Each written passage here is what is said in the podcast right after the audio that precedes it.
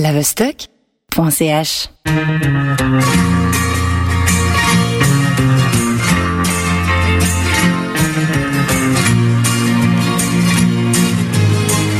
Les Sœurs Lumière. Bonjour à toutes les personnes qui nous écoutent. Nous revoilà pour cette troisième édition du podcast des Sœurs Lumière, un espace où l'on vous donne un avant-goût de la programmation de notre ciné-club féministe du même nom. Au cas où on vous rafraîchit un peu la mémoire. Le ciné-club Les Sœurs Lumière est tout neuf, c'est un cycle de projection autour des femmes et du cinéma qui souhaite mettre en valeur des postures et des regards de réalisatrices et de manière générale le travail des femmes dans le 7e art. Il propose de mettre en avant des points de vue qui s'éloignent des stéréotypes masculins qui, on le sait bien, sont majoritaires dans cette industrie. Chose dite, chose faite, quatre films de genre, réalisés par des femmes, ont été et sont à l'honneur entre février et juin au cinéma du Grutli. On a la chance de recevoir des intervenantes après chaque projection. Celles-ci amènent des questions intéressantes sur les films et permettent d'ouvrir la discussion autour de la place des femmes dans le cinéma. Lors des dernières séances, nous avons poursuivi les discussions lors d'un petit apéro post-film et c'est plutôt un succès jusqu'à maintenant. Aujourd'hui, on est avec Sarah, Léonore et moi-même, Roman, au micro, avec Alexis à la réalisation. On va vous parler du film Red Road de Andrea Arnold, thriller anglais paru en 2006 qui sera projeté le 16 mai prochain à 19h30 au cinéma du Grutli. On accueillera à cette occasion Geneviève Cellier pour interagir sur ce film déroutant et sur la thématique du female gaze, le regard féminin. Dans ce podcast, on parlera d'Andrea Arnold et de sa filmographie, du quartier initial de Red Road, du female gaze de manière plus théorique, et pour finir, on présentera Geneviève Cellier, l'intervenante.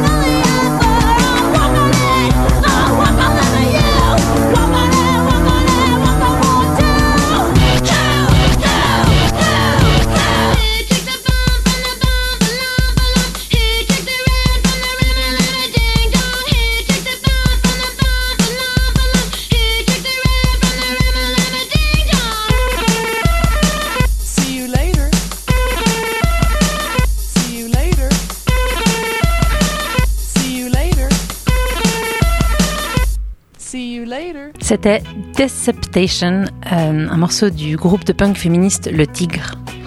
Et maintenant, un bref synopsis. Red Road porte à l'écran Jackie, opératrice pour une société de vidéosurveillance dans la ville de Glasgow, en Écosse. La quarantaine, vivant apparemment seule, on comprend vite que Jackie a connu un drame familial dont elle peine à se remettre. Son travail de surveillante semble être devenu une manière interposée de vivre la vie des autres, à défaut de vivre la sienne. Mais le jour où elle reconnaît sur ses écrans un homme qu'elle pensait ne plus jamais revoir, elle décide de se confronter à lui. Bon, un des ingrédients du thriller étant précisément le suspense et les retournements de situation, je ne vais pas vous en dire beaucoup plus sur l'intrigue. Mais au-delà de l'histoire à proprement parler, il y a beaucoup à dire sur le travail de Andrea Arnold et sur le contexte du film.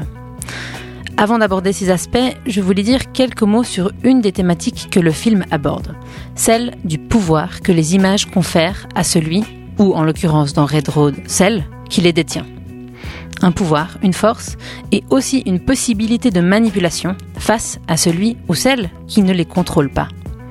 Je me réfère ici au personnage principal et à la manière dont son regard est traité tout au long du film. Mais on pourrait aussi faire le parallèle avec l'inégal accès au métier de la réalisation et donc à la maîtrise de l'image, ou encore avec l'instrumentalisation du corps et donc de l'image des actrices par les réalisateurs hommes. On pourrait faire ces liens et on va les faire, mais avant, on vous propose un son de punk rock britannique des années 70 pour vous mettre dans l'ambiance. Some people think little girls should be seen and not heard, but I think, oh bondage, up yours! One, two, three, four!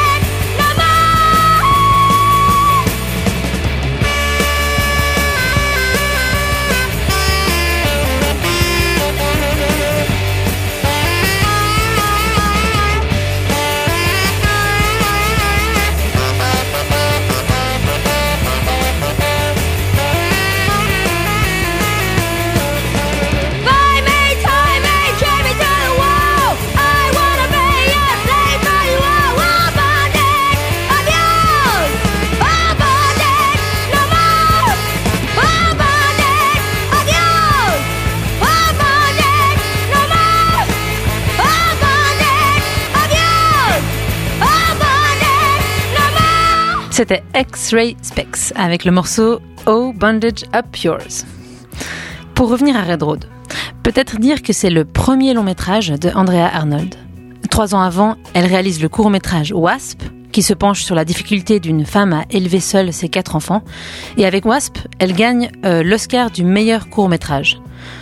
Cette première distinction semble présager la reconnaissance internationale qui va suivre, notamment à Cannes. En effet, c'est pas moins de trois fois qu'elle reçoit le prix du jury de Cannes. D'abord pour Red Road, en 2006, puis trois ans plus tard pour Fish Tank, l'histoire d'une adolescente passionnée de hip-hop dans une banlieue anglaise, et finalement, en 2016, pour American Honey, qui évoque le parcours d'une jeune fille dans un groupe de nomades de l'Amérique profonde. Avant d'être derrière la caméra, Arnold a depuis son enfance été devant, et tout particulièrement sur les petits écrans britanniques. En tant que danseuse pour des émissions populaires telles que Top of the Pops, puis dans différents sitcoms. Dans une interview, elle raconte le manque de liberté, mais aussi l'hyperconscience de soi-même et de son corps qu'on peut expérimenter lorsqu'on est regardé par des milliers de téléspectateurs. Et on peut imaginer que le métier de réalisatrice, ça a été pour elle une manière de reprendre un certain contrôle sur son corps et sur son image qui a été largement diffusée. Et peut-être aussi une manière de prendre ses propres décisions quant aux jeux et aux scènes qu'elle imagine.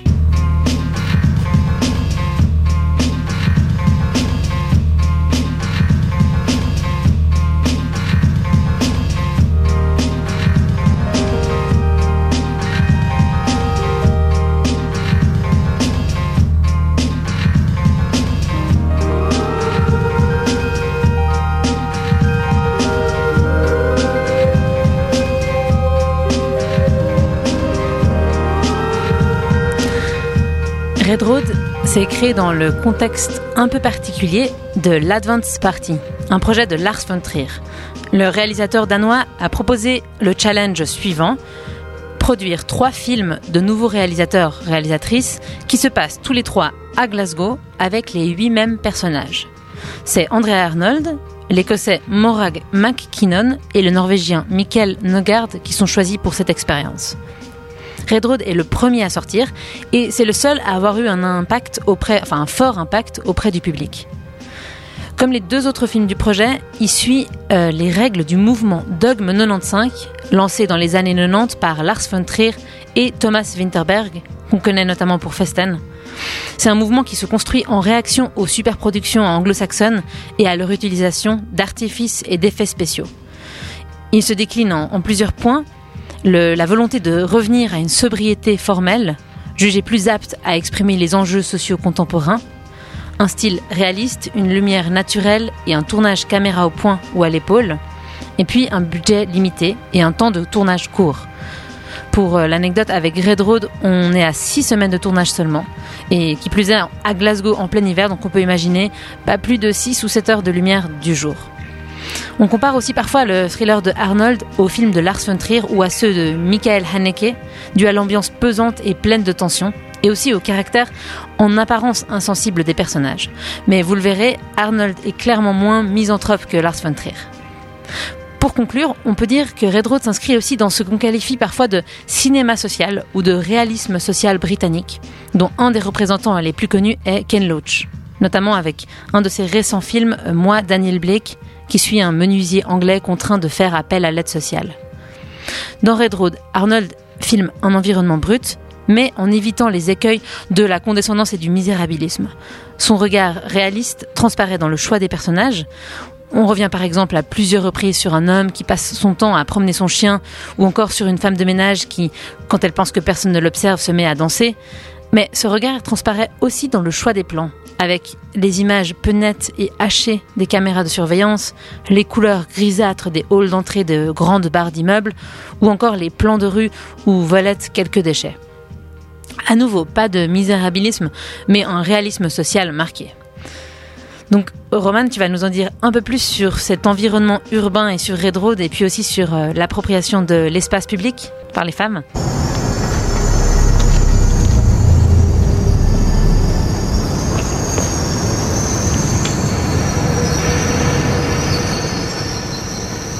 Red Road. C'est dans ce quartier de Glasgow que s'érigent d'immenses tours couleur rouge ocre. Cet espace semble caractérisé par l'isolement, par une sorte de précarité froide, accompagnée d'une surveillance vidéo digne de Big Brother. Les images donnent au quartier des allures désertiques comme figées hors du temps. Lorsque l'héroïne le visite, on trouve dans la bande sonore une forme de mutisme, bien qu'entourée de bruissements de l'environnement urbain. Au-delà de l'histoire du personnage principal, André Arnold tire alors un, portrait social de ce lieu d'habitation. En arrière-plan, vous avez entendu euh, ce son sourd qui suit les spectateurs et spectatrices plusieurs fois le long du film. On allait chercher un peu plus loin justement sur l'histoire de ce quartier. Dans le film datant de 2006, on y voit des tours imposantes, dressées comme déposées un peu méthodiquement au milieu du paysage. Ce sont les Red Road Flats, construites en 1964. Plus précisément, elles étaient huit à s'ériger en figure iconique de Glasgow, considérées dans les années 60 comme les plus hautes d'Europe. Environ 30 étages chacune et capables d'accueillir 4700 personnes en tout. Elles se sont vite détériorées et ont été considérées comme insalubres. Très vite aussi, une réputation de quartier dangereux et de forte criminalité s'est propagée un peu autour du lieu. Et des systèmes de sécurité ont été progressivement mis en place, des codes d'entrée, des gardes. On comprend alors euh, la présence dans le film de, cette surveillance institutionnelle à laquelle participe Jackie l'héroïne. On peut parler des tours au passé parce qu'elles ont été euh, démolies en 2015, suscitant des protestations des anciens résidents de CHLM. En fin de vie, elles ont accueilli provisoirement des personnes requérantes d'asile en attendant leur destruction. Et les images de ces buildings valent euh, la peine d'être vues avant le film. Vous pouvez en trouver une belle série sur disappearing-glasgow.com. On s'est aussi rendu compte qu'il y avait en toile de fond un rapport genré à l'espace public dans Red Road. En général, dans les films de André Arnold, on découvre un renversement de la domination patriarcale à travers les regards féminins qu'elle met en scène. Ici, cela se passe notamment par une appropriation de l'espace urbain de ce quartier, que l'héroïne n'habite pas euh, elle-même. On commence d'abord dans un lieu confiné, la salle de vidéosurveillance donc. De là, elle observe la rue par écran interposé, animée par une sorte de voyeurisme.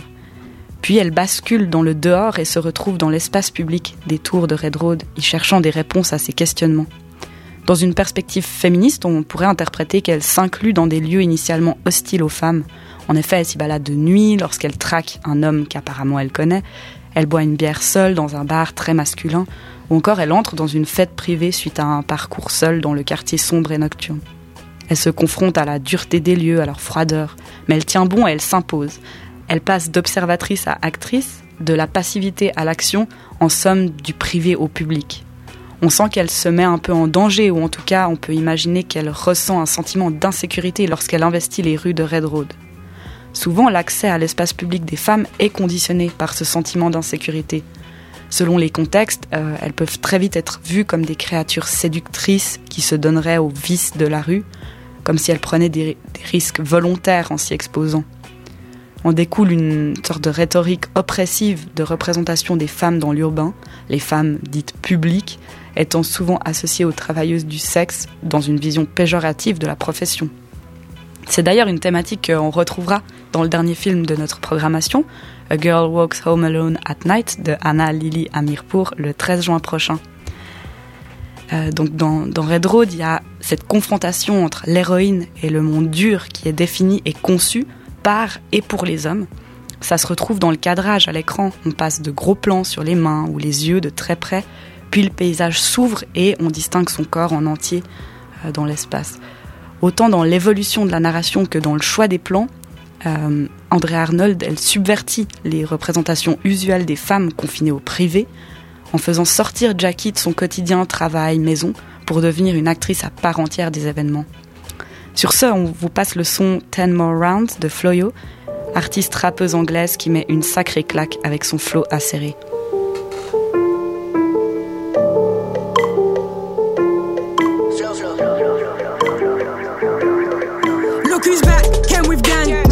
So go for the bank. Say no more, time to react. I hate on guys that show no remorse. I see clear now. One man down, them brothers there couldn't teeth my style. Still in south, with my pride. I swear you can't defeat my on time. Last time, mom told me I got shine.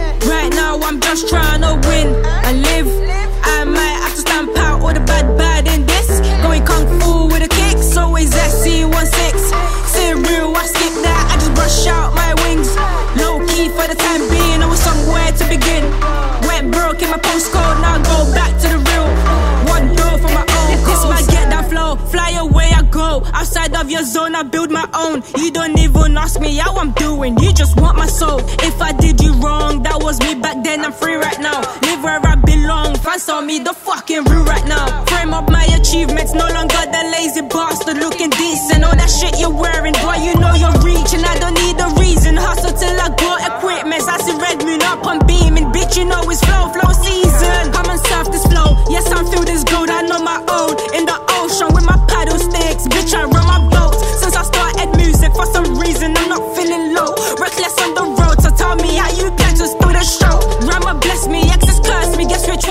One best? For the Gucci's and the Fenders, where your dog will kill a friend. If I never cut the liches, I swear I'll still be depressed. You know all they love to do is I gone to you, I pretend.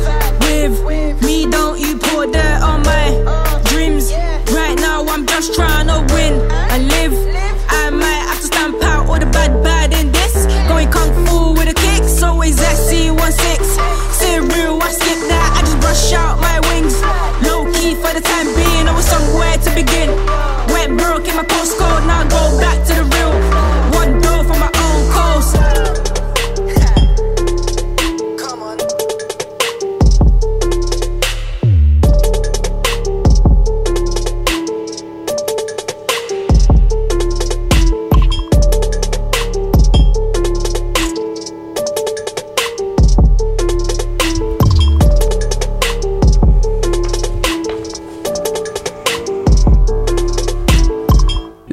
Arnold nous donne aussi l'occasion d'aborder l'une des questions les plus centrales et peut-être les plus complexes de la théorie féministe du cinéma, celle du regard. En effet, dans Red Road, Jackie ne détient pas n'importe quel regard.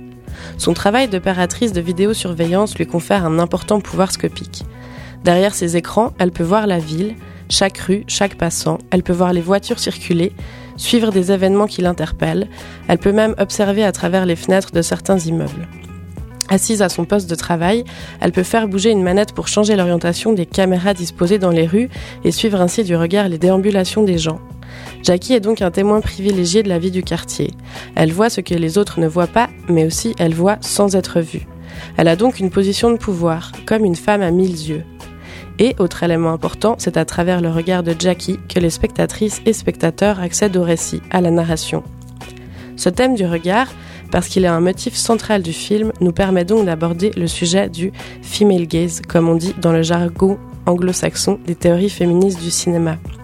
On va donc faire un petit tour du côté de nos amies théoriciennes qui, depuis les années 70, ont pas mal pensé et écrit sur le sujet. On fait un passage obligé chez Laura Mulvey.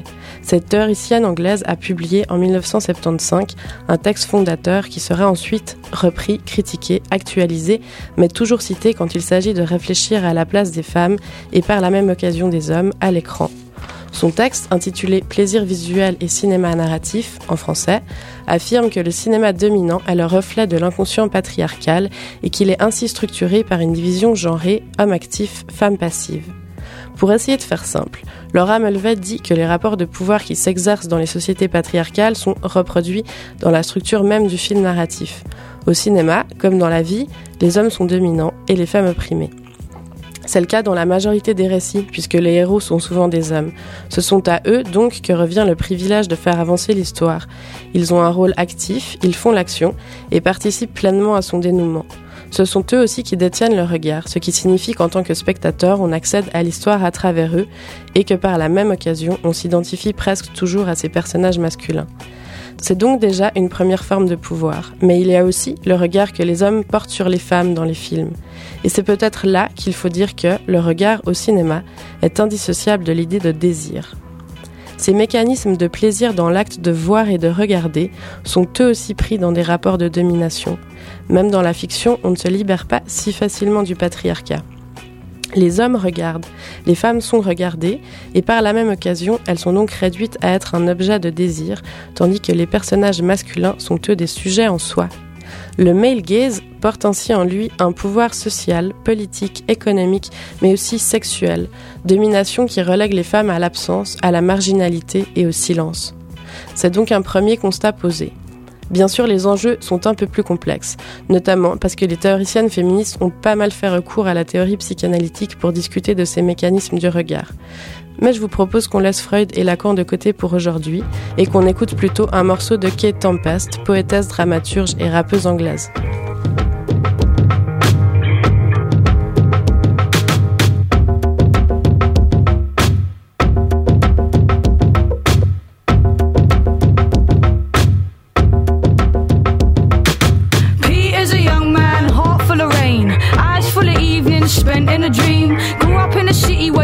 Grew up numb no feeling becky is a young woman huffle up eyes full of morning spent without sleeping go up in a city where it's hard to be heard and nothing really has much meaning. Pete had his heart broke once, he never fixed it. Sits there in his chest with his arms crossed it. Becky had a heart broke twice, she won't risk it again. She don't wanna see her heart get ruined. And now she's on her way to wash up and take the orders for spaghetti at Giuseppe's, the cafe on the corner. She did the night shift juice at the sauna. She's putting herself through uni, it's hard work. But will it be this way forever? These are lonely days. What if she could be the one that makes it better? He looks away, can't hold her gaze. But will it be this way forever? These are stressful times. What if he could be the one that gets her? She looks away, she's petrified. Now have you thought about retail? Yes, fine with me. Oh, and I can see here that you have a degree. SP and international relations. Great, let's see if Primark has space for a placement. Becky clears up from the lunch rush, crushed by the blank eyes. Impolite customers frosting their damp fives into a palm. She thinks there ain't no harm in being civil, his job form, gets up from his chair. The next person sits down with a similar air of dejection. He walks out, heads in the direction of the cafe on the corner for a coffee and some headroom. This guy comes in, the first customer to close the door behind him. For that alone, she likes him. He sits at the table by the window, reading, half smiling. His hair's messy and his eyes are shining. Can't think what to say, he just stares blankly. Picks up his change, fiddles with his spoon. And as he leaves the cafe, he's consumed with thoughts of her. Wishing that he got up the guts to try and talk to her. This way forever? These are lonely days. What if she could be the one that makes it better? He looks away, can't hold her gaze. And will it be this way forever? These are stressful times. What if he could be the one that gets her? She looks away, she's petrified. It's Becky's mate's birthday, they're out for the night. Now Becky's mate is a nightmare type. She flirt with anyone, scream at the top of her voice. But it's her birthday,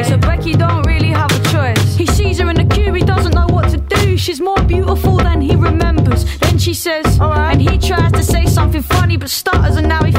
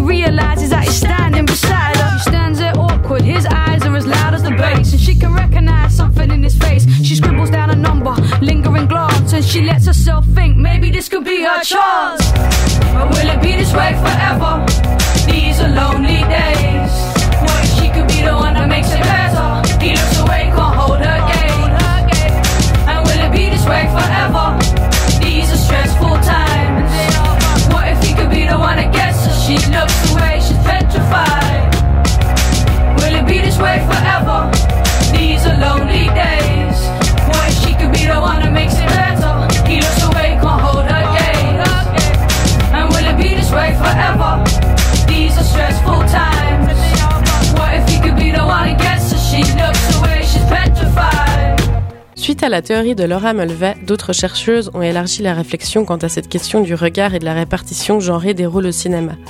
Elles se sont par exemple posé la question suivante. Que se passe-t-il quand les femmes protagonistes détiennent le regard? Parce que oui, quand même, ça arrive parfois. On peut en effet se demander si lorsqu'une femme est autorisée à voir, elle accède simultanément à une position dominante. Si son regard est porteur de désir, alors les rôles s'inversent-ils? Les hommes deviennent-ils par la même occasion objets de désir? Selon Anne Kaplan, théoricienne américaine, lorsque les femmes détiennent le regard et contrôlent l'action du film, elles semblent par la même occasion perdre leurs traditionnelles caractéristiques féminines pour revêtir des attitudes souvent associées au rôle masculin. Elles deviennent des femmes dures, sévères, ambitieuses et manipulatrices. Il faut bien sûr mettre des guillemets sur tous ces termes bien stéréotypés, mais l'idée de Anne Kaplan est de dire que dans certaines fictions, lorsque les femmes détiennent le regard, cela ne signifie pas qu'elles deviennent véritablement sujets, mais plutôt qu'elles usurpent l'identité des personnes au pouvoir, c'est-à-dire en l'occurrence le plus souvent des hommes. Il y a donc une inversion des rôles, mais on est loin d'une mise à mal des rapports de pouvoir et d'oppression.